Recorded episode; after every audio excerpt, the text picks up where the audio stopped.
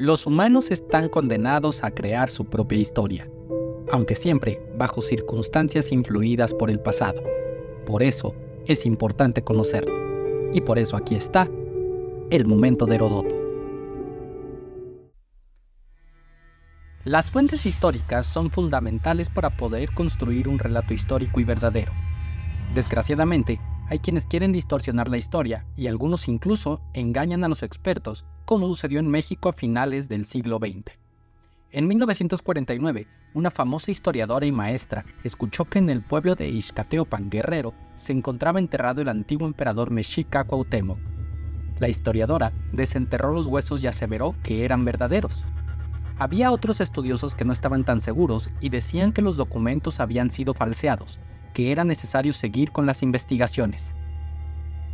A pesar de que las discusiones no estaban zanjadas, el gobierno mexicano que quería promover el nacionalismo aprovechó el hallazgo para anunciarlo en todos los medios de comunicación y celebrar con cohetes y fiestas el reencuentro con la historia del heroico y último Tlatuani.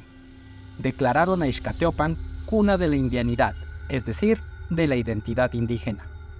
Esta idea duró 30 años, hasta que en la década de 1970 un grupo de arqueólogos volvió a examinar las evidencias y encontraron que los huesos pertenecían a varios hombres y que la cabeza incluso era de mujer. Asimismo, analizaron los documentos escritos y vieron que no eran del siglo XVI. Y finalmente, la tradición oral que sostenía que eran los huesos de Cuauhtémoc tenía muchas inconsistencias, por lo que era difícil pensar que fueran ciertas. Al final, se tuvo que aceptar que no eran los huesos del último emperador mexica, que la historiadora se había equivocado y que el gobierno había utilizado el hallazgo para fomentar una identidad basada en evidencias falsas.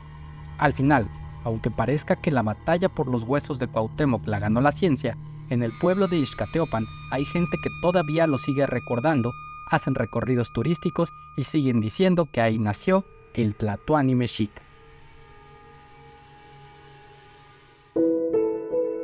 Esto fue El Momento de Herodoto, bajo la producción de Sidon Marketing, escrito y narrado por Rey Barce.